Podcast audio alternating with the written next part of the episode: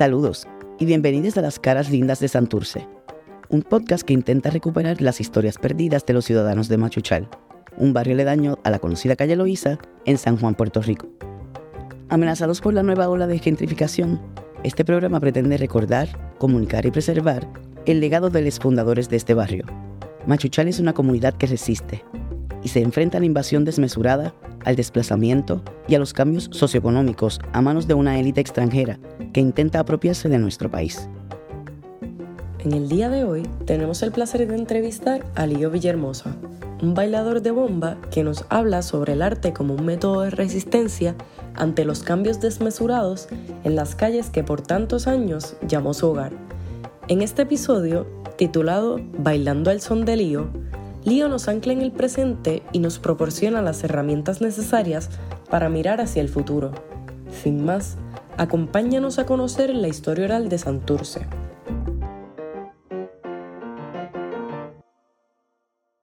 Pues mira, yo soy Lío Villahermosa, soy de aquí del barrio y sector Machuchal de Santurce. Soy artista visual, bailador de bomba, este, qué sé yo, podría decir que es gestor cultural, pero realmente más bien de todo un poco. Eh, y estamos aquí en un palo de, almendro muy importante. Les hablaba de, esos, de esas personas piñoneras que venían en guagua. Uno de los recuerdos más bonitos que yo tengo de este espacio es que justo aquí debajo del palo habían unos, eh, unos banquitos y obviamente las madres, gran parte eran madres de los niños de Piñones, venían y se quedaban todo el día aquí porque no iban a ir para Piñones para volver se quedaban todo el día aquí en su tertulia, cosiendo, tejiendo y había una interacción muy bonita entre las madres de esas niñas de piñones y toda la comunidad de la escuela. Eh, así que, ¿qué les parece si damos una vueltecita por aquí de camino a lo que, lo que es mi hogar? Fue mi hogar permanente en mi niñez, ahora es un espacio donde yo pues voy a visitar a la familia, ya no estoy viviendo como tal ahí.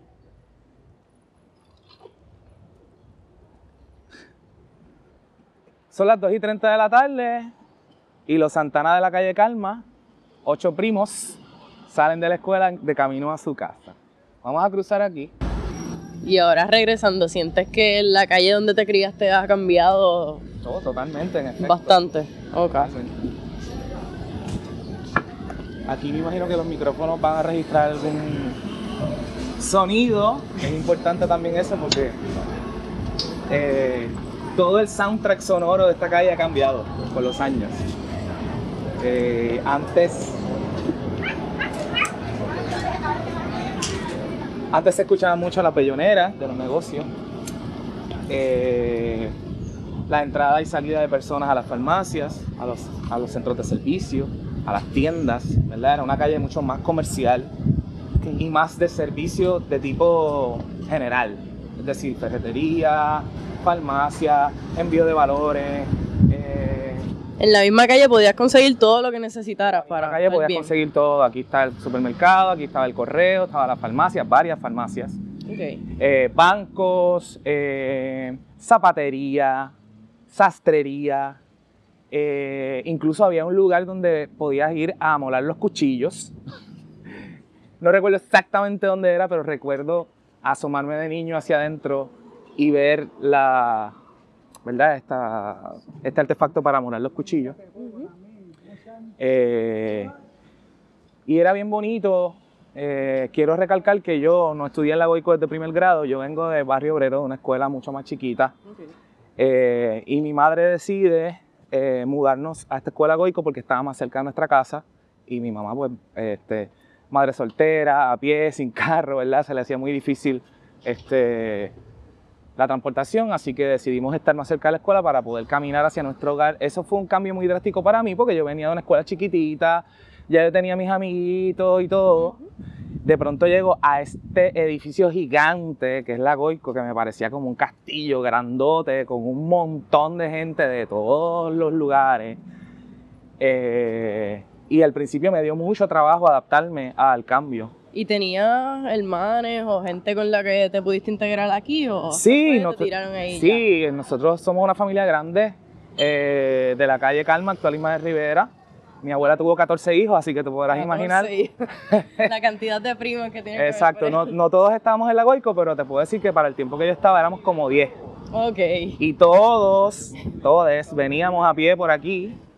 eh, y esa experiencia de caminar la Loíza, eh, acompañada, ¿verdad? Porque no estábamos solos, nos teníamos, ¿verdad? Pero éramos niños, 7, 8, 9, 10 años. Obviamente en esos tiempos esta comunidad estaba mucho más habitada por gente de aquí, ¿verdad? Y había seguridad en ese sentido porque todo el mundo nos conocía. Eh, pero sí aprendimos en el camino a cómo interactuar con la gente, ¿verdad? Cómo respetar a las personas mayores. Cómo no montarnos en un carro de un extraño que nos decía, montense, que les doy pon. Cómo cuidarnos entre nosotros también. Ese sentido de comunidad lo, lo crearon desde bien pequeñas. Eso es así. Eh, y bueno, cuando había la peseta de la guagua, pues tomábamos la guagua, pero en general caminábamos. Sientes que caminar es una experiencia completamente distinta a, a ir en guagua. Pues mira, bueno, la realidad de Puerto Rico es que el que coge guagua también camina. Sí. Y yo creo que eso pasa en todas partes, pero eh, yo creo que el haber tenido una niñez peatonal eh, fue un, un- de alguna manera un privilegio, si se quiere, ¿no? No sé si esa es la palabra correcta, pero me, me- nos, incluyendo a mi familia, ¿verdad? Nos enriqueció un montón porque nos daba un sentido de pertenencia, de sentirnos bien en nuestra comunidad, de aprender a vivir y a crecer afuera, no dentro de una casa frente a una televisión, ¿verdad? O frente a un iPad, o frente, bueno, en ese momento no existía. Nada de eso. La primera vez que yo googleé algo fue en la UPR, yo tenía 18 años. Este, entonces, para ponernos en contexto de tiempo, pues estamos, estamos hablando de finales de los 80 y principios de los 90. Ok. Eh, vamos aquí. Y en cuanto a la demografía y la gente que está aquí, ¿cómo tú sientes que eso se ha transformado? Vámonos un poquito para atrás, para atrás, para atrás. Cuando mi abuelo emigró a Santurce en los años 40, él era un jibarito del barrio Maricao de Vega Alta, Ok. eh, pues blanco de piel, bajito, eh, agricultor, pero también comerciante. Eh, y como en Santurce, en esta área no había como tal una plaza del mercado, había muchos vendedores de calle que vendían productos en la calle. Mi abuelo vendía mapos de goma y luego se hizo zapatero, eh, vendedor de zapatos, debo decir, en Almacenes Rodríguez, que era una tienda que había aquí en Calle Loíza. Eh, en el momento en que mi abuelo llega a Santurce, la gran mayoría de la población era una población negra, ¿verdad? Y esto de que venga un jibarito blanco a una comunidad de negros, ¿verdad? En, cuanto a mi familia, eh, pues obviamente fue un choque eh, al principio, ¿verdad? Eh, pero luego, ¿verdad? Con los años, era bien curioso porque yo de niño empecé a ver cómo esos negros del barrio de nuestra calle Calma, donde estamos ya entrando ahora, empezaron a como a desaparecer. Y mi abuelo en efecto también tenía un negocio, así que empezó a comprar propiedades también y de alguna manera, para bien o para mal, ¿verdad? Eh, él- Influyó en esos cambios. él también influyó en esos cambios porque entonces su familia era grande, empezó a comprar propiedades, pero mi abuelo a su vez, aunque era un hombre muy lindo y a la vez muy tacaño, eh, nunca nos... eh, Era maceta con la familia, pero era el prestamista de sus vecinos y todos eran negros. Eh, la gente lo quería mucho y confiaban en él y él les, les- Confiaba en ellos. les prestaba dinero.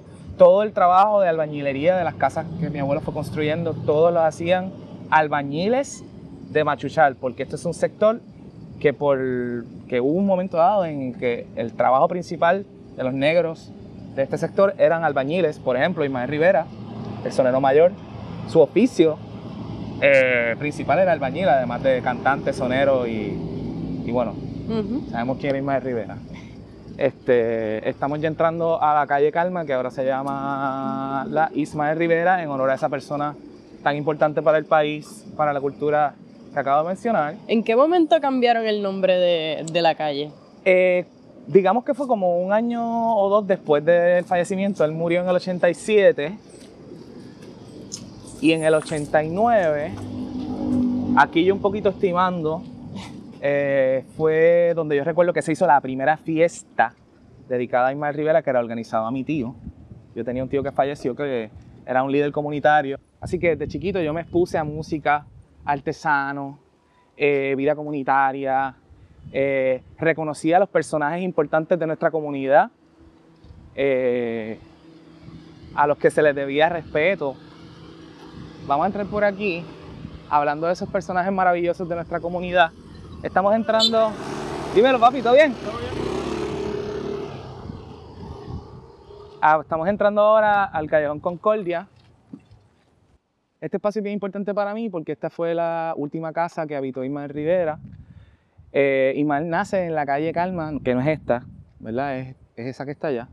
Pero en un momento dado, ya cuando él estaba ya bastante reconocido mundialmente, eh, compra esta propiedad pensando en él y en su mamá. Y como él era albañil, pues esa fachada que están viendo la diseñó y la construyó él con sus manos. De hecho, Ismael Rivera muere en los brazos de su madre en esta propiedad. Eh, así que Doña Margot para mí esta casa no es Ismael Rivera, es Doña Margot. Eh, pues nos recibía, nosotros, aquí había un árbol que María tumbó, eh, donde yo jugaba, trepaba mis muñequitos y mis carritos y mis cositas, o mis muñecas, porque yo también jugaba con muñecas, gracias. Y Doña Margot pues me recibía, eh, llegué a probar sus tostones de pana, del palo de pana que no veo que está. me contaba las historias de Ismael Rivera, me mostraba las fotos, Así que llegó un momento dado en que yo llamaba a mis primos y les decía, vamos para casa de Doña Margot, y era yo el que hacía el recorrido histórico de las fotos. Esta es la foto de Ismael Rivera, sus 33, esta, y me encantaba una de las placas, que ella siempre estaba bien orgullosa. Hemos llegado al intermedio de este episodio. Queremos recordarle que este podcast es posible gracias al programa de Digital Humanities Scholars in Residence Gracias al Mellon Foundation y el Estudio del Caribe Digital, este programa de la Universidad de Puerto Rico, recinto de Río Piedras, busca aplicar las nuevas tecnologías al estudio de las humanidades. Reiteramos nuestro acostumbrado agradecimiento también al Taller Comunidad Lagoico y a la calle Loiza Inc. por darnos la oportunidad de realizar este programa con su apoyo. Estaba pegada cerca de su habitación, tenía la bandera de Puerto Rico timbrada y su nombre porque doña Margarita, doña Margot, era compositora. Y mucho del, talento, de mucho del éxito de Maelo en sus inicios eran composiciones de su mamá.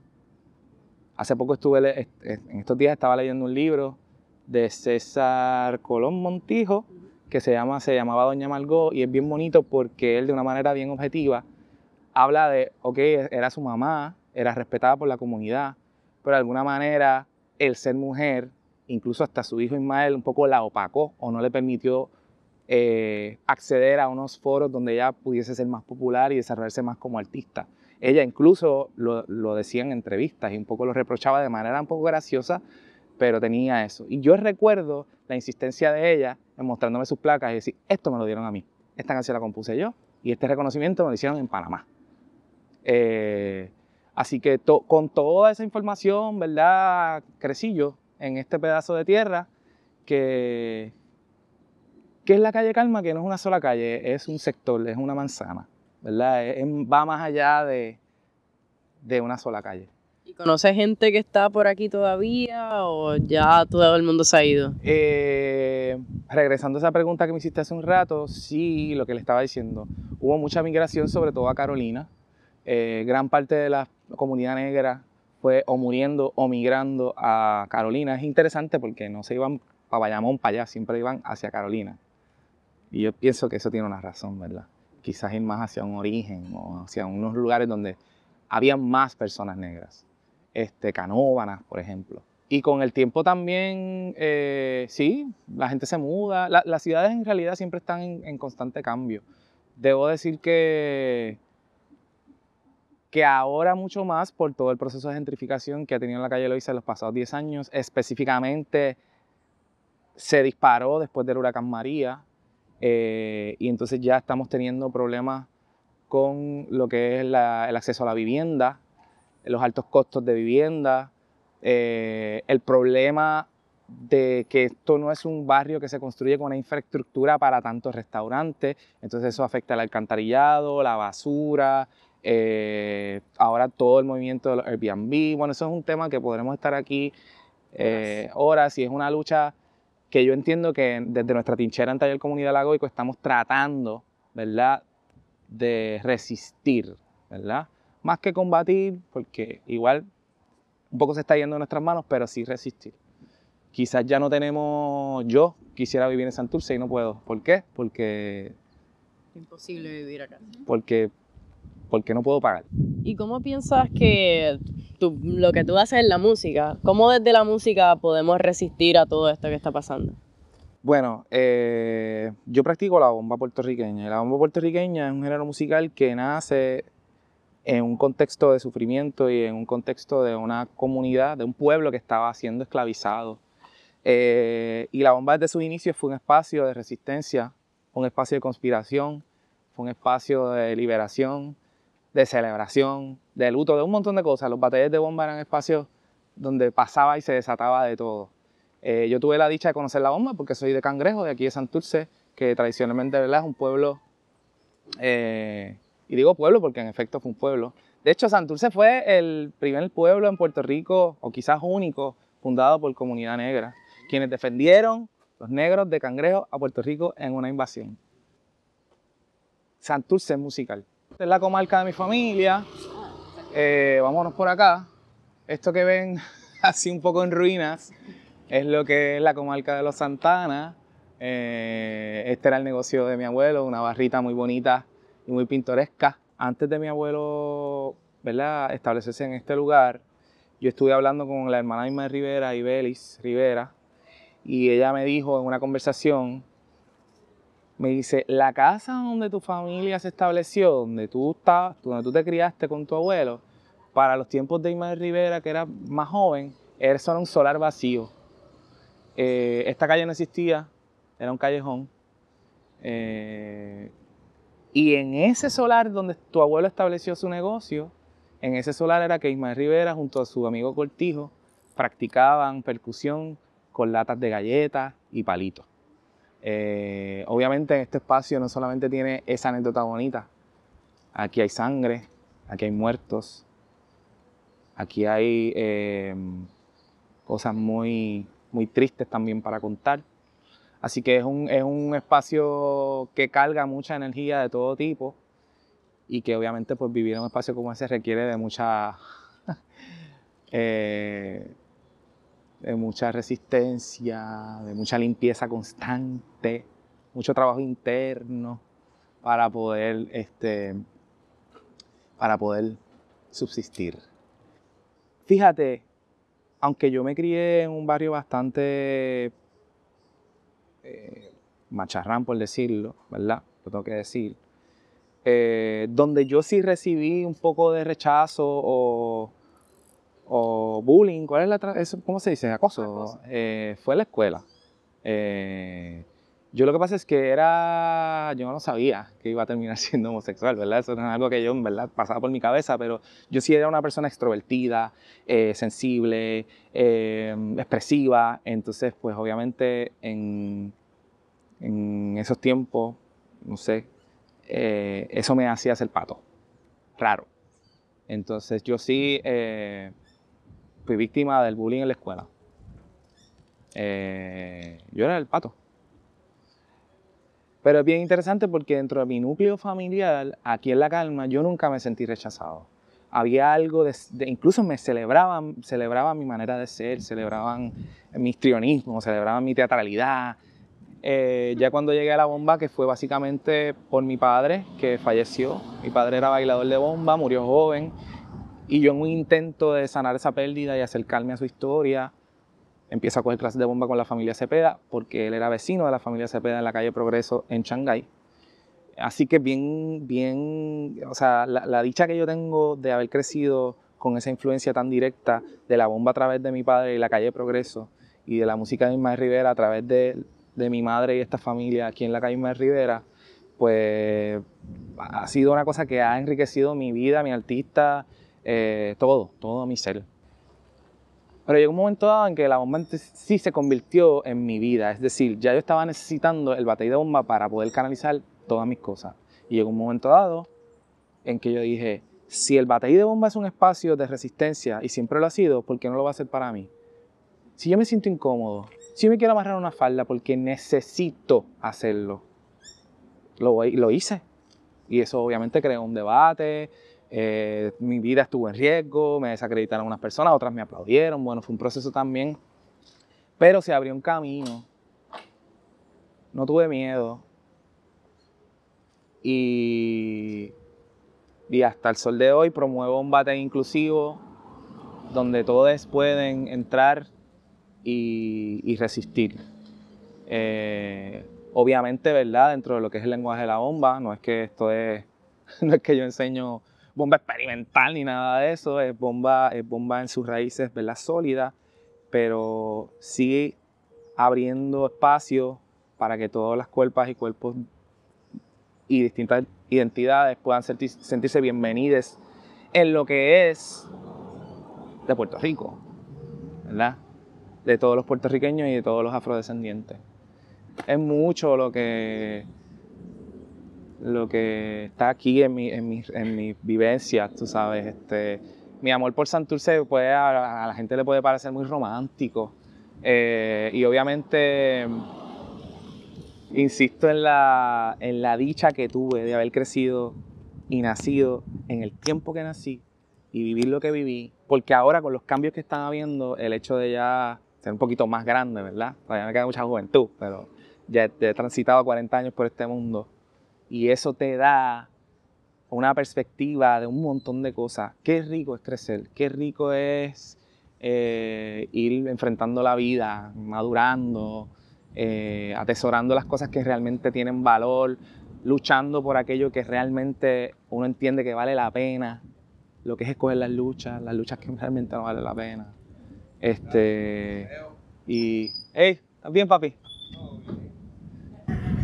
Yo tengo tres preguntas. Vamos para allá. Pues la primera pregunta es si rechazo que sentiste em, pues en la escuela, a veces de parte de tus primos, si alguna vez te hizo dudar eh, de Santurce, como desde el amor que tú le sentías a Santurce, o si el espacio se convirtió como algo de lo que querías huir en algún momento o no. Sí me dolía, pero yo era un niño que rápido buscaba, ¿sabes? Otras cosas. Mi, mi mente se desviaba siempre para otras cosas más más bonitas, más, más, más, más chéveres, ¿me entiendes?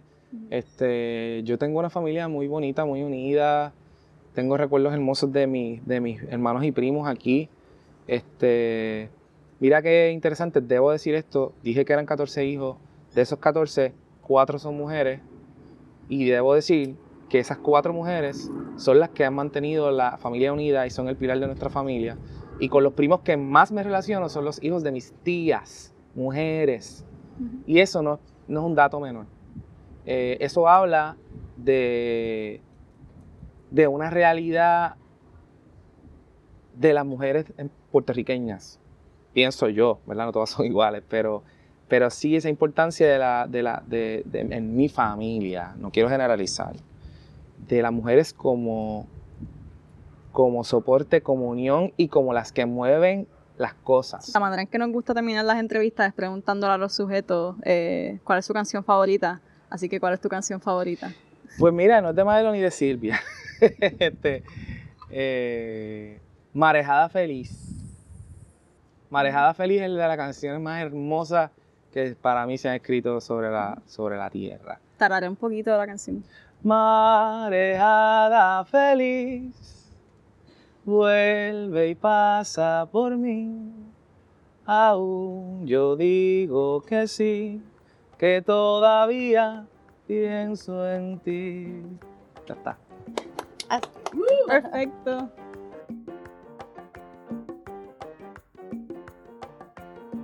Con esto llegamos al final de este episodio y al final de nuestra primera temporada en Las Caras Lindas de Santurce. Les agradecemos todo el apoyo y compañía que ustedes nuestros oyentes, nos han ofrecido por el último mes. Sin ustedes, este proyecto no hubiese sido posible.